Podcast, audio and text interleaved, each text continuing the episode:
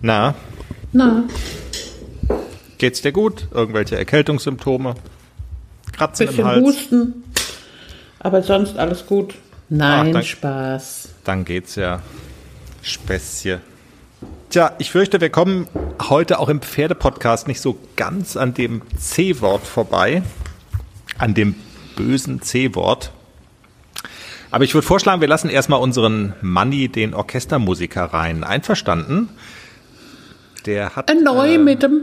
Ja, der hat ein Anliegen. Der ist ja im Keller in Quarantäne, weil es die Frau Merkel gesagt hat. Ist ja ein, wie soll ich sagen, obrigkeitstreuer Mensch.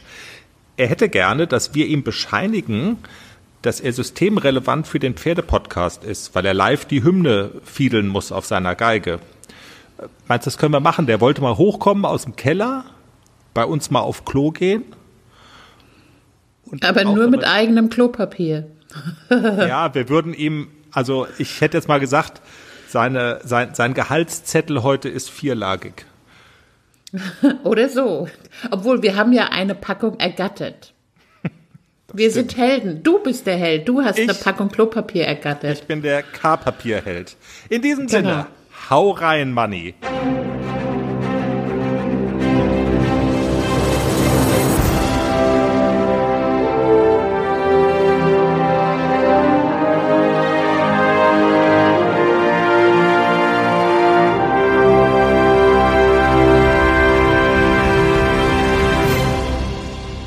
Willkommen.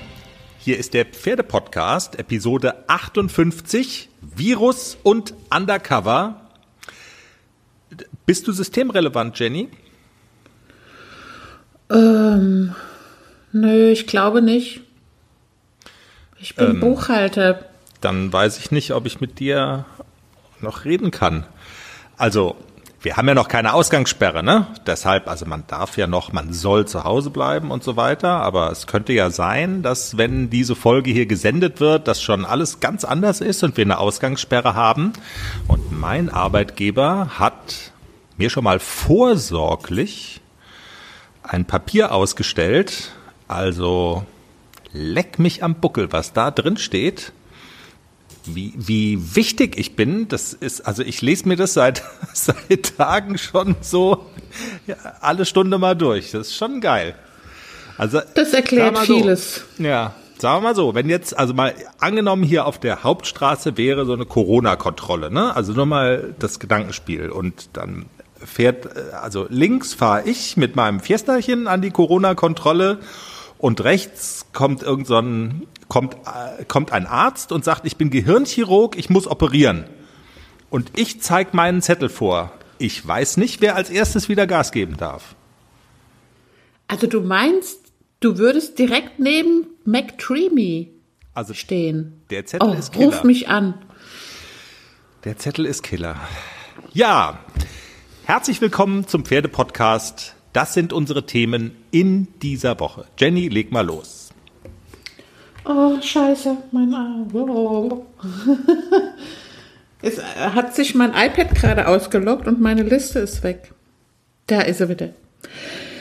Reiten in Zeiten von Corona. So trabt ACDC durch die Krise. Und wir haben bei Facebook nach euren Corona-Erlebnissen gefragt, inwieweit berührt euch als Pferdeleute dieses Thema. Man kommt ja quasi gar nicht dran vorbei und wir berichten in dieser Folge über die Corona-Erlebnisse unserer Hörerinnen. Wir sprechen mit Pferdemädels, die tatsächlich wegen des Virus nicht mehr zum Stall durften. Horror, Horror, Horror. Corona-frei, aber trotzdem nicht weniger explosiv. Wir sprechen mit Cavallo-Redakteurin Nadine über ihre Undercover-Reportage über die Oliviera Stables und wie die Cavallo danach mit dem Shitstorm umgegangen ist.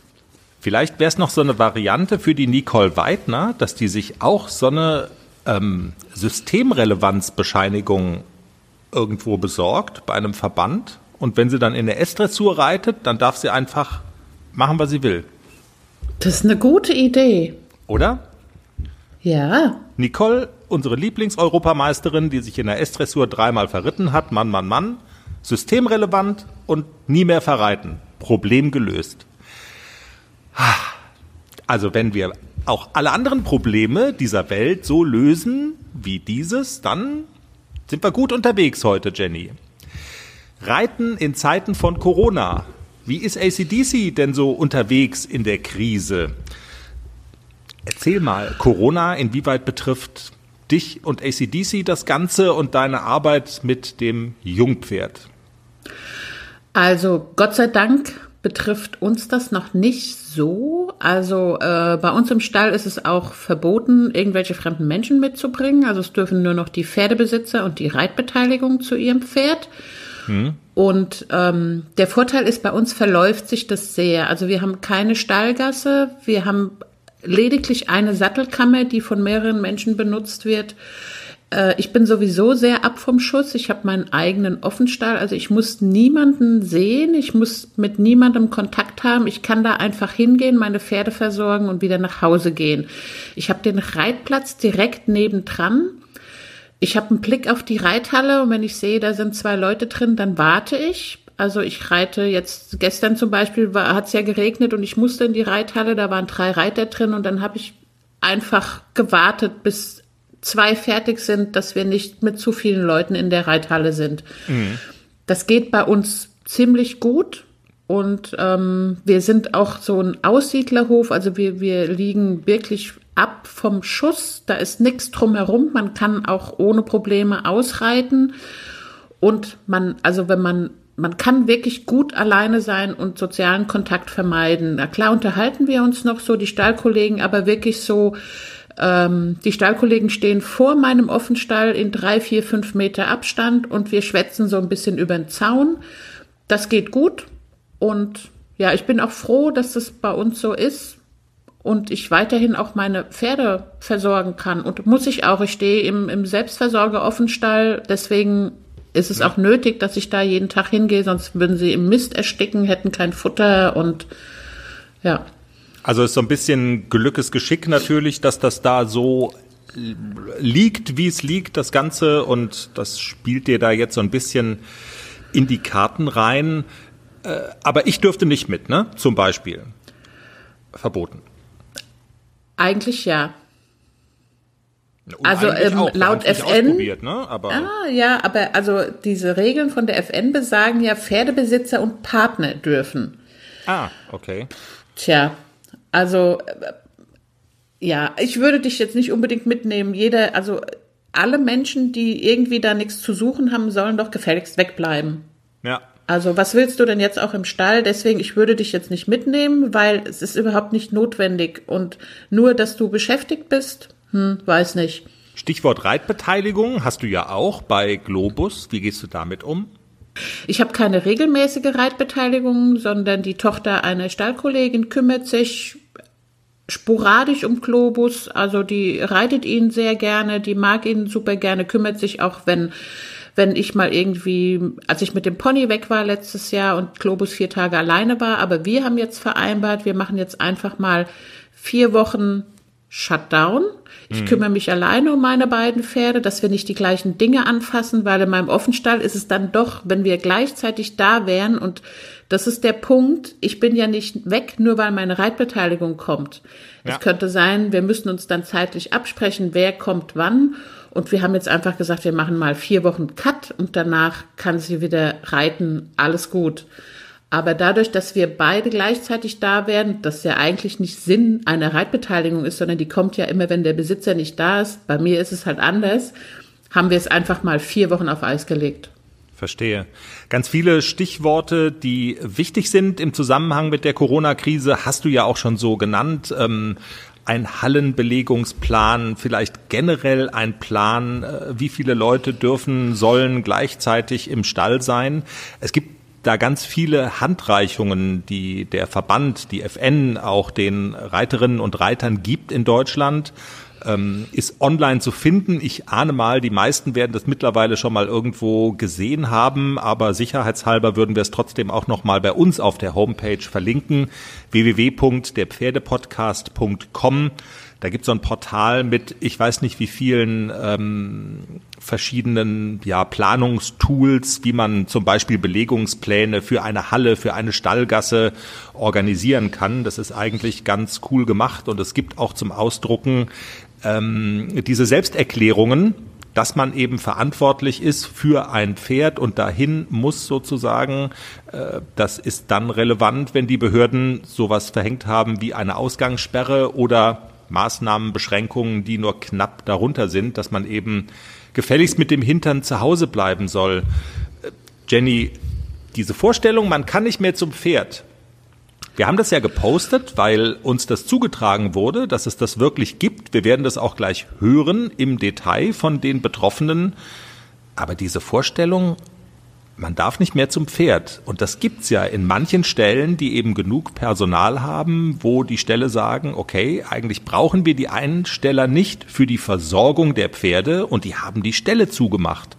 Das ist wirklich schlimm, oder? Äh, ja, für den Pferdebesitzer ist das ganz sicher schlimm.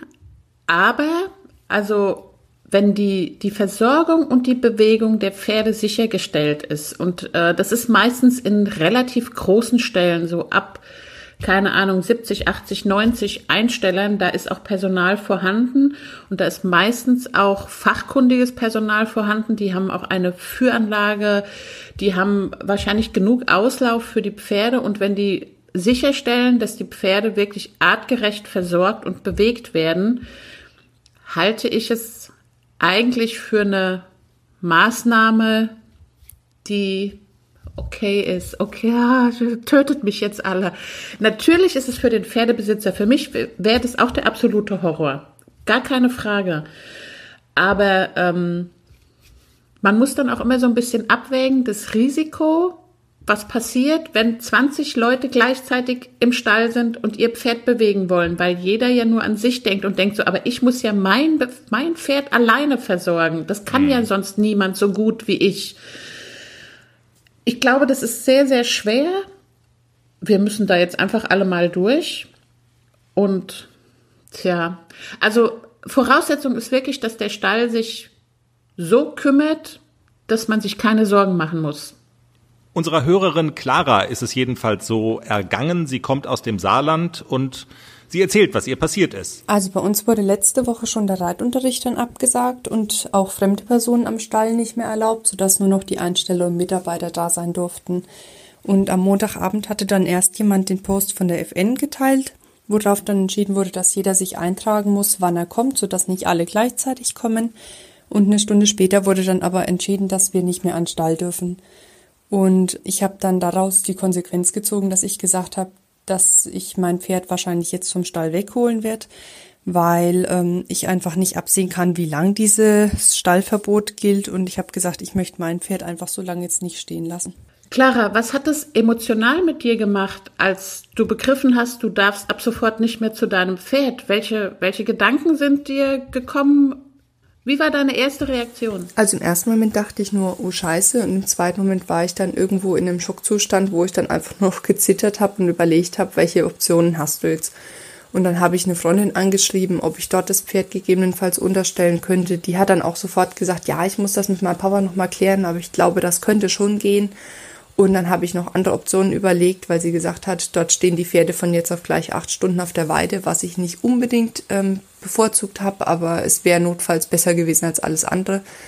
Ähm, und dann habe ich eben überlegt und überlegt und überlegt und habe die ganze Nacht auch irgendwo ganz schlecht geschlafen, bin früh um 4 Uhr wieder wach geworden, habe dann nochmal überlegt. Ja, und Clara hat jedenfalls dann ihre Konsequenzen gezogen Sie erzählt, was im Einzelnen danach dann passiert ist. Und dann habe ich am Dienstag gleich früh schon angefangen zu gucken, ob ich einen Stall finde, bei dem ich vielleicht Selbstversorger sein kann, so dass ich einfach möglichst lange ans Pferd zwangsläufig muss, dass man einfach da dann sagen kann, okay, man ist Selbstversorger, man hat sonst keine weitere Möglichkeit, so dass man wirklich nur im Erkrankungs- und Quarantänefall dann quasi nicht an den Stall dürfte. Und habe dann einen Stall gefunden, bin dann Dienstagabend noch umgezogen mein Pferd war zwar kurz verwirrt, warum er jetzt da weg muss und ähm, ich traue auch dem alten Stall schon so ein bisschen nach. Aber ich glaube, mit der Entscheidung bin ich jetzt eigentlich sehr gut gefahren, so dass wir jetzt momentan eigentlich ganz glücklich sind. Wir waren heute jetzt Mittwoch das erste Mal ausreiten und werden jetzt einfach sehen, wie es die Zeit dann nach der Corona weitergeht, ob wir wieder zurückgehen oder ob wir dann einfach bleiben, wo wir sind. Ja, Jenny Clara hat den Stall gewechselt. Ähm, wir haben ja auch so, als wir das, äh, als wir die Sprachnachrichten von ihr bekommen hatten, darüber diskutiert, was hätte man selber gemacht, wenn man an Claras Stelle gewesen wäre. Sag mal. wenn ich die Möglichkeit gehabt hätte, hätte ich das gleiche gemacht wie Clara. Okay. Ja, krasse Geschichte auf jeden Fall. Clara hat einen kurzfristig einen neuen Stall gefunden, wo sie jetzt ersatzweise steht und ähm, als Selbstversorgerin hin kann zu ihrem Pferd und sie überlegt, dann eben wieder möglicherweise zurückzugehen, wenn die Krise vorbei ist. Jenny, wir leben ja hier ähm, in Mittelbaden im, in, in einem Grenzgebiet, Dreiländereck so ein bisschen, Frankreich, Schweiz direkt vor der Tür. Deshalb können wir das, glaube ich, besonders gut nachvollziehen. Wir hatten vergangene Woche schon drüber gesprochen, dass es die Fälle gibt, wo man in Deutschland lebt und zum Beispiel sein Pferd im Elsass stehen hat, was ja ein Hochrisikogebiet ist. Und bei uns hat sich noch gemeldet eine Hörerin aus der Schweiz, nämlich die Elsbeth. Und bei ihr ist die Konstellation im Grunde genommen genau so, denn sie lebt in dem einen Land, da wo sie herkommt, eben in der Schweiz, und ihr Pferd steht in Deutschland. Und sie kommt jetzt nicht mehr über die Grenze. Ja, ich, ich bin dann am Zoll gegangen, wollte rübergehen, habe hab sogar das Schreiben von der Stallbesitzerin gehabt. Mhm. Kein rüberkommen. Es ist, es ist kein Grund, das Pferd. Es ist nicht lebensnotwendig, hieß es dann. Und dann irgendwann später waren andere Bundespolizei dort und die haben uns mal kurz reingelassen. Wir konnten also mal kurz zum Pferd. Aber mhm. es ist wie Lotto spielen. Je nachdem, wer dort steht, lässt, lässt man einen rein und je nachdem auch nicht. Wir telefonieren jetzt am Samstagnachmittag miteinander. Ist das immer noch so? Also hat sich im Laufe der Tage irgendwas verändert jetzt so im Laufe der letzten Woche oder ist das jetzt so dein tägliches Erleben? Auch die gleiche, eine Kollegin, wo auch im gleichen Stall ist, der wurde der Zutritt verweigert. Sie durfte gar nicht rein. Eine andere Kollegin, die durfte wieder rein. Also entweder sollen die alle reinlassen oder gar niemand. Ja. Mhm. Und würdest du sagen, du müsstest eigentlich jeden Tag zu deinem Pferd oder machst du das normalerweise? Für die Bewegung ja. Und jetzt kommt die Anweidezeit, hm. wo man eigentlich auch dort sein müsste oder wie bei meiner anderen Kollegin, die ist über den kleinen, wollte über den kleinen Zoll gehen. Der wurde die Einreise verweigert, obwohl sie alle Papiere hat. Sie ist Selbstversorger. Und der Pächter ist ja ein 80-jähriger Mann, also ein Risikopatient, wo eigentlich nicht raus sollte. Und? Alles bereit für den Einzug des neuen Kätzchens? Ja, steht alles. Ich habe mich extra informiert, was ich für den Start brauche. Ein gemütlicher Schlafplatz, hochwertige Katzennahrung, viel Spielzeug, ist alles bestellt. Aha. Und woher wusstest du, was das Passende ist? Ich habe einfach auf felbi.de geschaut. Da gibt's ausgesuchte Artikel von Top-Marken aus den Bereichen Futter, Snacks und Accessoires und auch die passenden Themenwelten für Hund und Katz. Gibt da zum Beispiel einen Magazinartikel, ein Kätzchen zieht ein, heißt der. Da konnte ich genau nachlesen, was ich brauche. Das ist ja super. Dann finde ich bei Felby vielleicht sogar Tipps für das Reisen mit dem Hund. Du weißt doch, dass Wuschel bald mit auf Wanderung soll. auf jeden Fall. Und noch besser, bei Felby gibt es eine große Auswahl an Outdoor-Bekleidung, auch für dich, von beliebten Marken wie zum Beispiel Fjellreven, Bergans oder Derbe, für die nächste Gassi-Runde oder eben die nächste Wanderung. Ein richtiger Lifestyle-Online-Shop für dein Tier und für dich. Spare jetzt 20% bei deinem nächsten Einkauf auf felbi.de mit dem Code AUDIO20. Alles großgeschrieben AUDIO20. Der Code ist auch auf alle Aktionen anwendbar, gültig bis 30. September 2024. Felbi, für die beste Zeit mit deinem Tier. Puff. Hat sie das alles gesagt, war denen scheißegal. Okay, also der Pächter von dem, von dem Stall ist 80 Jahre alt, von, von meiner Kollegin, oder? Mhm. Und sie wollte rausgehen, damit sie ihre Pferde versorgen kann, oder? Das war dem äh, Bundesbeamten richtig egal. Obwohl das, der 80-Jährige ein Risikopatient ist. Wahnsinn. Ja, also es ist eine Schweinerei. Und ist es denn so, dass euch die Schweiz nicht rauslässt oder lässt euch Deutschland nicht rein? Deutschland. Also rauskommen, also in die Schweiz komme ich immer wieder. Aber Wir die haben ja noch keine Ausgangssperre. Es ist eine schwierige Situation. Jetzt hast du gesagt, der Stallbesitzer von deiner Freundin ist 80. Wie ist es denn in deinem Stall und bei deinem Pferd? Wird dein Pferd denn versorgt vernünftig? Er wird schon versorgt und alles, aber es geht auch um die Bewegung zu schauen, sind die Hufe okay und dies und alles, oder? Das ist gar keine Frage. Man will zu seinem Pferd, ganz klar. Genau. Ich will ja nicht einkaufen in Deutschland, also. Ja, ja, ich verstehe schon. Nee, drum, es ist immer wie Lotto spielen. Kommt man rein, kommt man nicht rein. Und was machst du jetzt? Also musst du damit leben? Hast du Alternativen? Wie gehst du damit um? Ich hätte, äh, hätte schon eine Alternative, oder? Aber wie gesagt, ich wäre lieber selber bei meinem Pferd, oder? Damit ich schauen kann, ob alles gut ist, Gesundheitsding. Aber meine Kollegin, die, die hat es schwer. Sie muss zum Organisieren. Hm. Sicher, sie haben eine Heuraufe, aber diverse Pferde von ihr brauchen auch Zusatzfutter und alles. Hast du Hoffnung, dass sich das irgendwie ändern könnte in der nächsten Zeit? Also wenn die Ausgangssperre in der Schweiz kommt, dann gar nicht mehr. Da gibt es kein Rauskommen mehr. Ja, Clara und Elsbeth im Pferdepodcast, zwei krasse Geschichten, die aus der Corona-Krise entstanden sind. Es werden nicht die einzigen sein in Deutschland. Haltet alle durch. Und Jenny, Normalerweise stellen wir ja auch immer in unserem Podcast die Frage, was hat ACDC vergangene Woche gemacht? Der junge Haflinger, den wir vom Pferdekindergarten ins große Dressurviereck so ein bisschen begleiten wollen, Jungpferdeausbildung. Das ist unser Thema in diesem Podcast. Aber in dieser Woche gibt's gar nicht so viel zu erzählen, weil du dich auch an die Regel hältst, dass ähm, einfach Training und Reitunterricht im Moment auch laut FN Empfehlung, Bestimmung gar nicht angesagt ist. Genau so ist es. Also ich bewege beide Pferde natürlich. Also äh, ganz wichtig ist es vor allem für Globus. Äh, der bekommt halt dicke Beine, wenn er nicht genug Bewegung hat. Und für den ist es wirklich auch essentiell wichtig, dass der jeden Tag mindestens eine halbe Stunde eher länger Schritt geht. Mit dem gehe ich halt wirklich raus. Mhm. Und äh, wenn es irgendwie geht, nehme ich den ACDC mit als Handpferd aber auf jeden Fall werden beide Pferde bewegt. Wie jetzt gestern hat es den ganzen Tag geregnet, dann reite ich natürlich auch in der Halle. Aber Training ähm, in dem Sinne ist im Moment nicht so angesagt und ja, Bewegung, mhm. Grundbedürfnis des Pferdes, das machen wir natürlich alle. Aber, Training, aber wie gesagt, ja. kein, kein Reitunterricht, kein Training, kein, kein Springtraining und so weiter das ist jetzt einfach so und ich glaube, ähm, damit kann man auch ganz gut leben. Ist natürlich für die Trainer auch hart. Also ja. die haben natürlich auch finanzielle Einbußen, das ist gar keine Frage.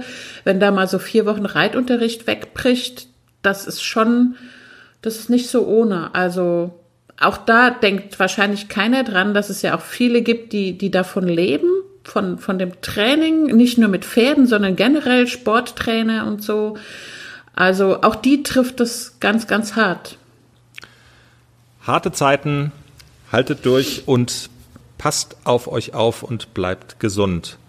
Wir wollen trotzdem nochmal das Thema wechseln und wir sprechen mit Nadine Schimanski. Sie ist Redakteurin bei der Zeitschrift Cavallo und sie hat eine Geschichte losgetreten, die man in diesem Monat im aktuellen Heft der Zeitschrift Cavallo auch nachlesen kann. Ein großer runder Tisch, ein Friedensgipfel mit Vertretern verschiedener Reitweisen.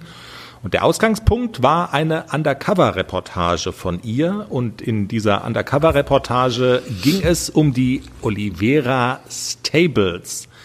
Das sind diese Vertikalreiter, Jenny, die der Meinung sind, ähm, die Pferdeköpfe haben immer oben zu sein. Du hast da auch so deine Meinung dazu, ne? Wie ist deine Meinung? Ja. Also ich habe so die in, in, Facebook wird es immer mal wieder in meine Timeline gespült. Da, die posten halt Videos, wo ich manchmal so denke, okay Leute, das kann nicht euer Ernst sein, dass ihr das ähm, als artgerechtes, gesund erhaltendes Reiten bezeichnet. Also ich will mich jetzt ja gar nicht so weit aus dem Fenster lehnen, aber ich kann auch jetzt nicht beurteilen, ich habe mich nicht so sehr damit beschäftigt. Ich sehe nur ab und zu diese Videos und denke so, oh Gott, ist das gruselig. Ich muss dazu sagen, jetzt wird der ein oder andere denken, hat diese noch alle? Ich habe allerdings auch schon das ein oder andere Video gesehen, wo ich gesehen habe, oh ja, das ist gut. Also in einer Piaf-Passage, mhm. Rücken aufgemacht, schön untergetreten, Nase vor der Senkrechten, Genick hoch, kein, also kein so weggedrückter Rücken. Ich glaube, man muss wissen, was man tut, wenn man diese Reitlehre betreibt. Aber der Knackpunkt ist, glaube ich, dass 95 Prozent nicht wissen, was sie tun und wie ja, sie es tun. Mh, vor, vor, allem dieser Meister selbst, ne, dieser Jorge Oliveira, der scheint es wohl tatsächlich zu können und zu wissen, was er tut, aber ja, wie du sagst, bei den Schülern fällt es dann ab. Ja, ich, ich weiß nicht, ob der wirklich weiß, was er tut. Also ich habe auch ihn schon ganz gruselig reiten sehen und auch ganz gruselig lehren in diesen Videos. Ich kann nicht so ganz beurteilen, was da gelehrt wird und was da eigentlich vermittelt werden soll. Aus den Videos, dafür sind diese Videos auch zu kurz und man müsste da wirklich mal richtig reingehen und müsste, so wie diese Redakteurin von der Cavallo. Ja, sie hat's angepackt. Nadine Schimanski, sie ist jetzt zu Gast im Pferdepodcast und wir sind sehr gespannt. Hallo Nadine. Ich grüße Sie auch. Schönen Abend. Frau Schimanski, Sie haben etwas gemacht in der Cavallo, was es gar nicht so oft gibt, nämlich einen einen runden Tisch mit den Vertretern verschiedener Reitweisen. Und über den runden Tisch wollen wir uns auch gleich so ein bisschen unterhalten. Aber ich würde gerne zeitlich vorher ansetzen, denn wo ein runder Tisch ist oder ein Friedensgipfel oder äh, wie auch immer, da gab es ja irgendwann auch mal Unstimmigkeiten. Wie kam es denn zu diesem runden Tisch? Denn der hatte ja schon eine ganz spannende Vorgeschichte, in der Sie eine sehr große Rolle gespielt haben. ja, es ging um ähm, einen Artikel von uns in der Januarausgabe. Bei diesem Artikel haben wir uns mit dem Thema Dehnungshaltung beschäftigt, weil die Dehnungshaltung im Moment sehr stark äh, kritisiert wird. Mhm. Und die Hauptkritiker, das sind äh, die Manuel Jorge de Oliveira und seine Schüler die die Dehnungshaltung ähm, vehement ablehnen und sogar als schädlich für das Pferd bezeichnen. Und insofern haben wir uns beispielhaft ihn und seine Thesen herausgegriffen, weil auch vor kurzem, das ist noch gar nicht so lange her, er in seinem Ausbildungszentrum eine DVD gedreht hat. Die ist dort entstanden mit Experten, die sich mit dem Thema Dehnungshaltung beschäftigt haben und argumentiert haben dagegen. Und der Titel der DVD ist Jahrhundert Irrtum vorwärts abwärts, also ein sehr, sehr plakativer Titel und eine sehr mutige Behauptung. Mhm. Und äh, insofern haben wir uns äh, diese Argumente, die da vorgebracht wurden von den Experten, das war der Richard Vizetum und die Dr. Birgit Schock, die da aufgetreten sind als Experten, haben wir uns einmal angehört und haben die äh, dargelegt und haben sie unsererseits Experten, Profitrainern und Biomechanik-Experten vorgestellt, die darauf geantwortet haben. Und das haben wir veröffentlicht in der Januarausgabe. Dazu gab es dann noch, und darauf wollen Sie wahrscheinlich auch hinaus, einen Beitrag von mir. Ich war selber in den Oliveira Stables und habe mir das Training dort angeschaut. Herr Oliveira äh, verteidigt äh, sein Reiten ja als Reitkunst und das auch sehr vehement. Die Überzeugung, dass das, was dort geritten wird, richtig ist, ist sehr groß. Mhm. Es gibt aber viele Videos oder gab, mittlerweile gibt es nicht mehr so viele Videos ähm, auf Facebook in den sozialen Netzwerken, die kursieren, die ähm, von Olivera Stables dort hineingestellt werden, die schon erkennen lassen könnten, dass das Training da nicht unbedingt in allen Punkten optimal ist. Und insofern bin ich einfach mal inkognito dahin gefahren und habe mir das angeschaut. Das war eine Veranstaltung, ähm, für die ich mich offiziell angemeldet habe als Zuschauer, nicht als Cavallo-Redakteurin natürlich. Das waren dreijährige Schüler von Manuel Jorge de Oliveira, die da nach Abschluss ihrer dreijährigen Ausbildung bei ihm Pferde vorgestellt haben. Alle äh, die gleiche Prüfung sozusagen. Und das waren Warmblüter, es waren Lusitanes, es waren Spanier. Und ich habe in dem Artikel über meine Eindrücke berichtet und die waren nicht so positiv. Ich wollte gerade sagen, Sie fanden das ganz schrecklich und haben das auch eigentlich sehr deutlich zum ja. Ausdruck gebracht. Also ich kann mich an so einen Satz erinnern, äh, ich kriege das, glaube ich, wörtlich jetzt nicht mehr hin, aber pferdegerechtes Reiten sieht anders aus und also das, also Sie, mhm. Sie waren sehr deutlich ne, in, in Ihren Worten und in Ihrer Einschätzung. ja. ja. also ich stehe auch nach wie vor dazu. Im Nachhinein ist meine Meinung natürlich auch sehr angegriffen worden von äh, Seiten Olivera Stables. Aber das, was ich gesehen habe, da stehe ich nach wie vor dazu. Das war einfach kein gutes Reiten. Ich habe Pferde gesehen, die äh, nicht intakt gegangen sind. Ich habe Pferde gesehen, die Stressanzeichen gezeigt haben. Ich habe Kopfschlagen gesehen, Schweifschlagen gesehen bei fast allen Pferden. Ich habe geöffnete Mäuler gesehen. Ich habe angelegte Ohren gesehen. Ich habe Pferde gesehen, die tatsächlich auf der Vorhand gelaufen sind. Und das sollen sie ja eigentlich da gerade nicht. Es ähm, wird ja ganz arg darauf Wert gelegt, dass die Pferde versammelt werden. Aber mit korrekter Versammlung hatte das, was ich da gesehen habe, einfach nichts zu tun. Mhm. Die Pferde haben keine Last auf der Hinterhand aufgenommen. Es war keine Hankenbeugung da. Die Pferde sind in den Paraden quasi fast umgefallen, weil sie einfach aufs gestreckte Bein durchpariert worden sind. Und das sind alles Anzeichen, die nicht dafür sprechen, ähm, dass es sich da um eine korrekte Pferdeausbildung im Vorhinein gehandelt hat. Olivera, vielleicht für den Laien ganz kurz gesprochen, das nennt man auch die, die vertikale Schule und ähm, ja. das Grundprinzip ist, der Kopf des Pferdes soll also sozusagen immer aufrecht sein, oben sein und das widerspricht oder das läuft sozusagen diametral dem entgegen, was man jetzt so aus dem klassischen Englischreiten zum Beispiel und auch aus dem Westernreiten so kennt, ne? Genau, also wie soll ich sagen, diese vertikale Schule basiert darauf, dass das Pferd in einer natürlichen Haltung unter dem Reiter geht. Das heißt, die Pferde werden auch in Wendungen in Außenstellung geritten und biegen sich nicht um den inneren Schenkel, wie es die klassische Reitweise ähm, im Normalfall mit ihrem Pferd äh, tut. Und ja, der Kopf soll eben in der natürlichen Haltung getragen werden. Was ich aber gesehen habe, ist tatsächlich so, dass die Pferde, die auch mal die Tiefe gesucht haben von sich aus, aktiv daran gehindert wurden. Hm. Und ja, nicht nur, sie haben nicht nur die Tiefe gesucht, sie haben teilweise auch wirklich Anlehnung gesucht, also den Zügel quasi gesucht und der war halt einfach nicht da. Und das fand ich sehr schade, weil für mich ist diese Aufrichtung ein Ergebnis der Ausbildung, die von alleine kommt. Wenn ich ein Pferd korrekt ausbilde, fange ich eben an mit der Losgelassenheit, Taktanlehnung. Das ergibt sich meiner Meinung nach daraus. Und wenn ich diese Punkte habe, und mein Pferd wirklich, ähm, Schwung ist auch ein wichtiger Punkt, habe ich auch nicht gesehen in den Olivera Stables, kann ich auch wirklich jetzt so pauschal sagen, weil es tatsächlich auch so ist.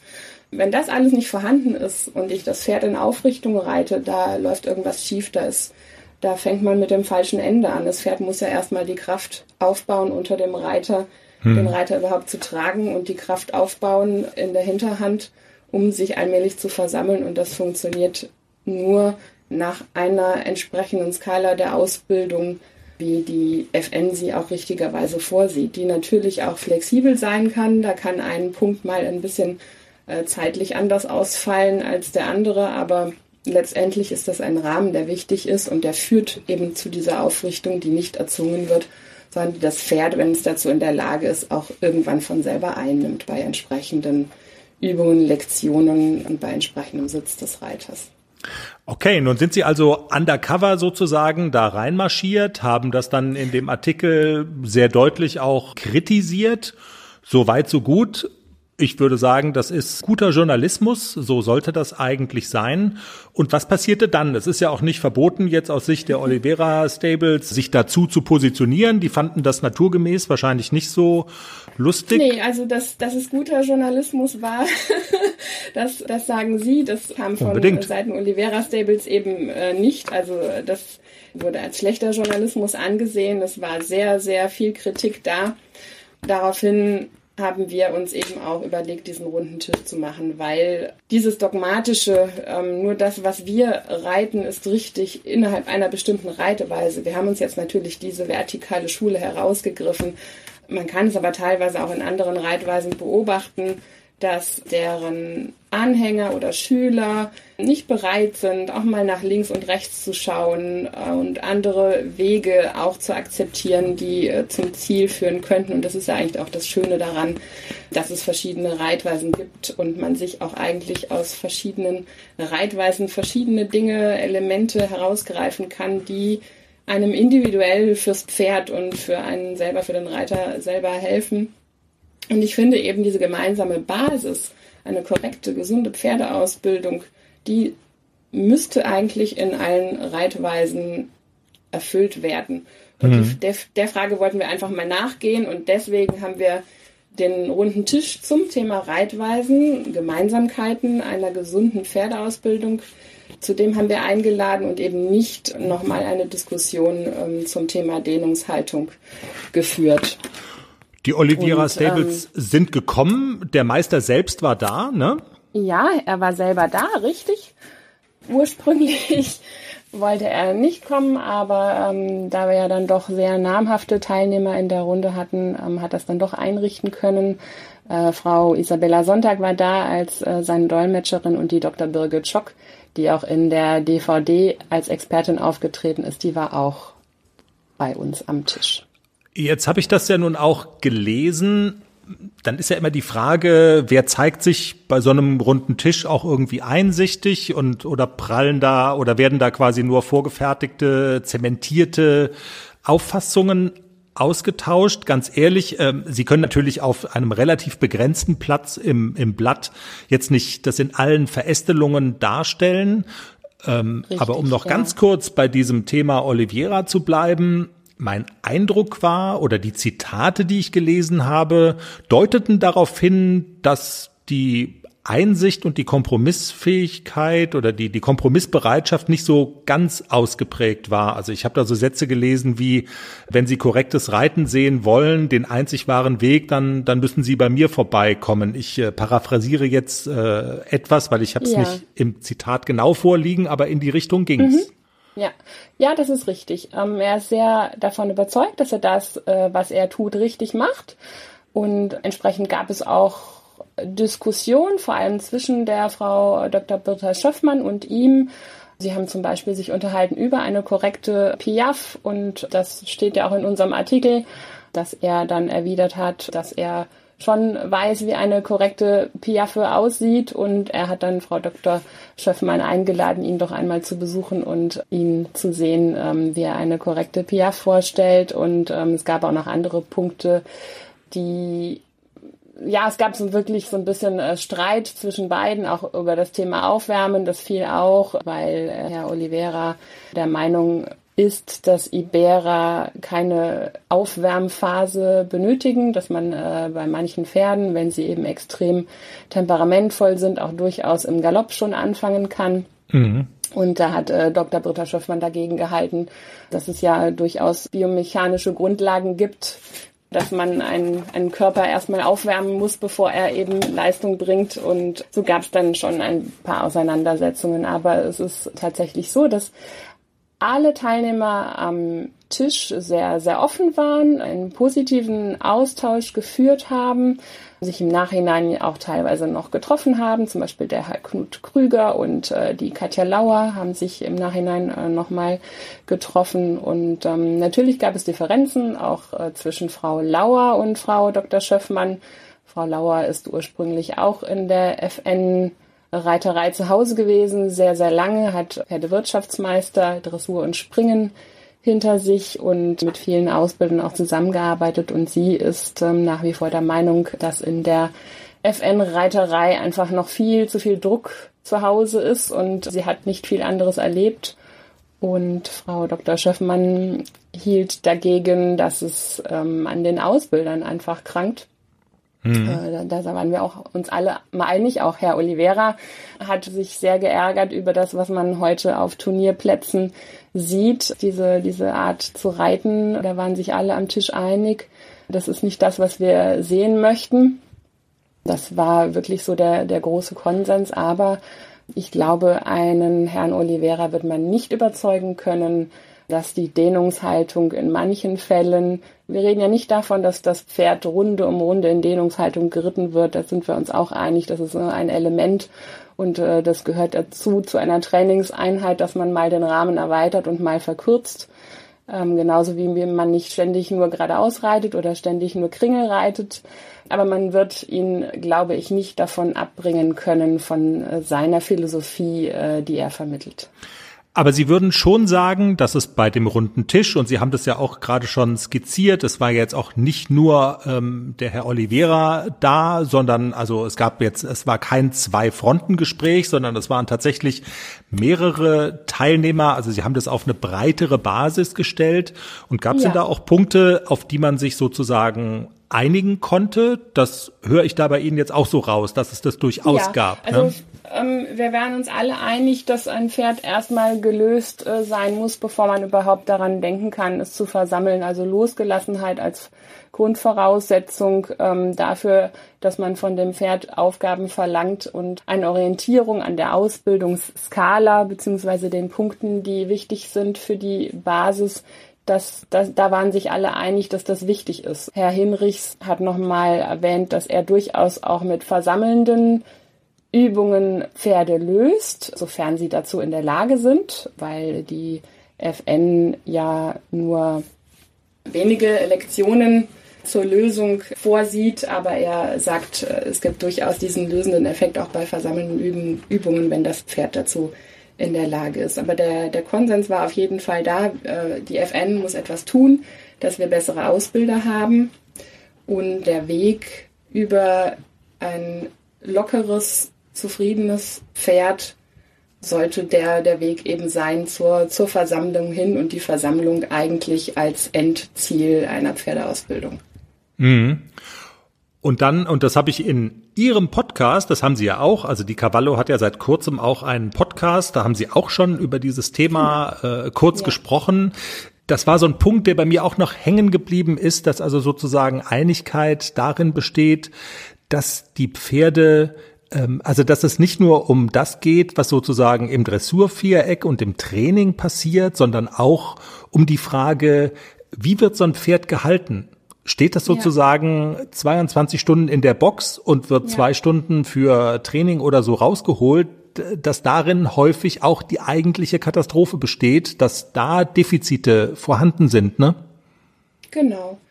Das hat ja Gott sei Dank sich sehr, sehr, sehr gebessert im Vergleich zu früher. Ich denke, vor 20 Jahren haben die Pferde noch ganz anders gelebt, als sie es heute tun. Aber es gibt nach wie vor noch zu viele Ställe, die einfach Boxenhaltung betreiben, wo die Pferde tatsächlich vor allem im Winter nur ein, zwei Stunden auf einen kleinen Mini-Paddock kommen, der eigentlich nicht größer ist von der Fläche als eine Box.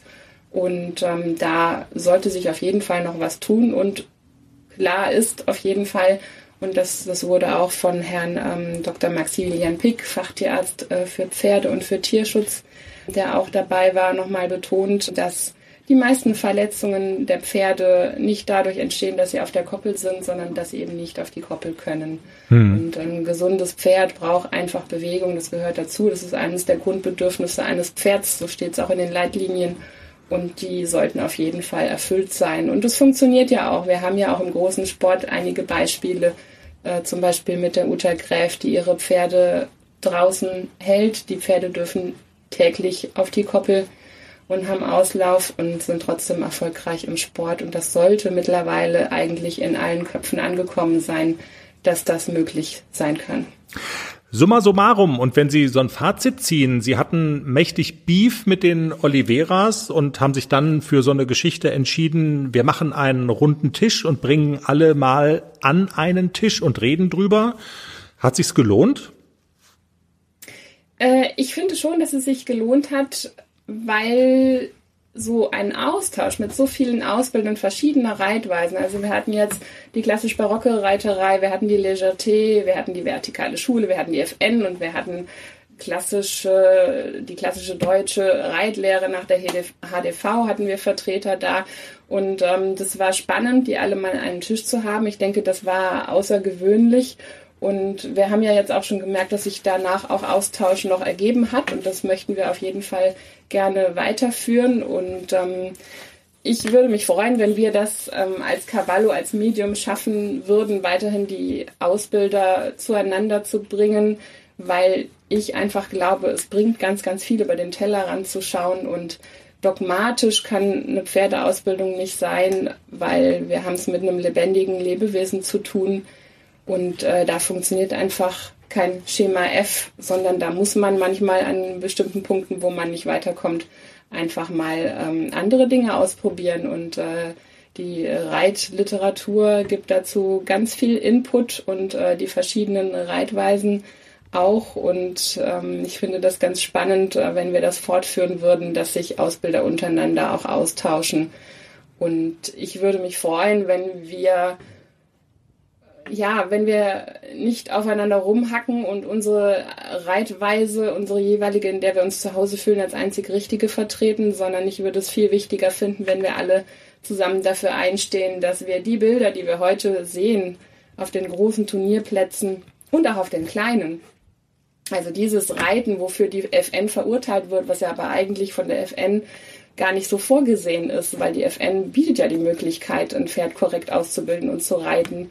Das ist alles in den, in den Richtlinien so festgelegt und da ist es grundsätzlich korrekt, aber es wird einfach falsch ausgeführt und es wird nicht besser. Ich habe das Gefühl, es wird immer schlimmer. Die ähm, Zucht spielt da auch mit rein. Es werden ähm, Warmblüter gezüchtet, Sportpferde gezüchtet, die unglaublich viel Bewegung haben, die ein unglaublich leichtes Genick haben, die unglaublich instabil und hypermobil sind und solche Pferde kann selbst ein Profi kaum noch reiten und ähm, auch wir Freizeitreiter merken das, dass wir immer mehr mit solchen leichten Pferden zu tun haben, die leicht im Genick sind und die reell zu reiten und die eine reelle Anlehnung zu bekommen, dass die wirklich stabil werden und den Schwung von der Hinterhand in die Hand übertragen können, in die Reiterhand und korrekt in Anlehnung gehen, das, das ist einfach unheimlich schwer.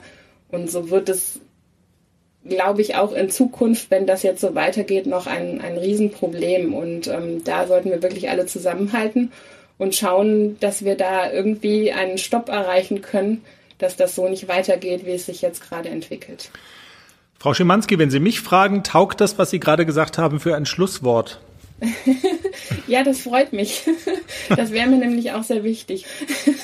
Nadine Schimanski, Redakteurin der Zeitschrift Cavallo im Pferdepodcast. Vielen Dank. Natürlich die Empfehlung, das aktuelle Heft von der Cavallo nochmal nachzulesen. Wer es bekommen kann, die Januarausgabe mit der Undercover-Reportage von ihr auch sehr lesenswert, leider noch nicht online verfügbar, weil es das Heft offensichtlich noch im Handel gibt. Das ist immer so ein bisschen die Schwelle von den Cavallo-Leuten. Die Dinge werden online gestellt, solange ähm, oder erst dann, wenn das Heft nicht mehr käuflich zu erwerben ist. Also von daher einfach mal die aktuelle Cavallo kaufen, lohnt sich sehr.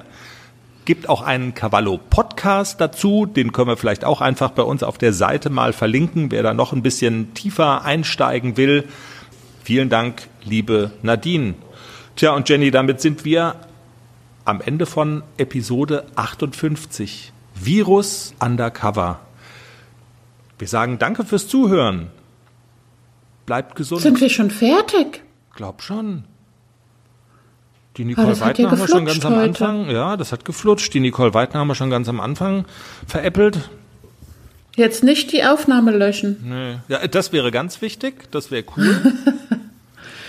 Gebt uns Sternchen bei iTunes. Abonniert uns auf der Podcast-Plattform eurer Wahl. Wir sind auf allen großen, wichtigen vertreten. Bleibt gesund, passt auf euch auf, kümmert euch um eure Pferde, aber übertreibt's bitte nicht, haltet euch an die Regeln. Wir müssen diesen Bleibt Scheiß, zu Hause und ja, hört Podcast. Bleibt zu Hause und hört alle Folgen des Pferdepodcasts und danach ist es dann vielleicht durch dieses Rotz-Virus. Bis nächste Woche. Tschüss. Tschüss.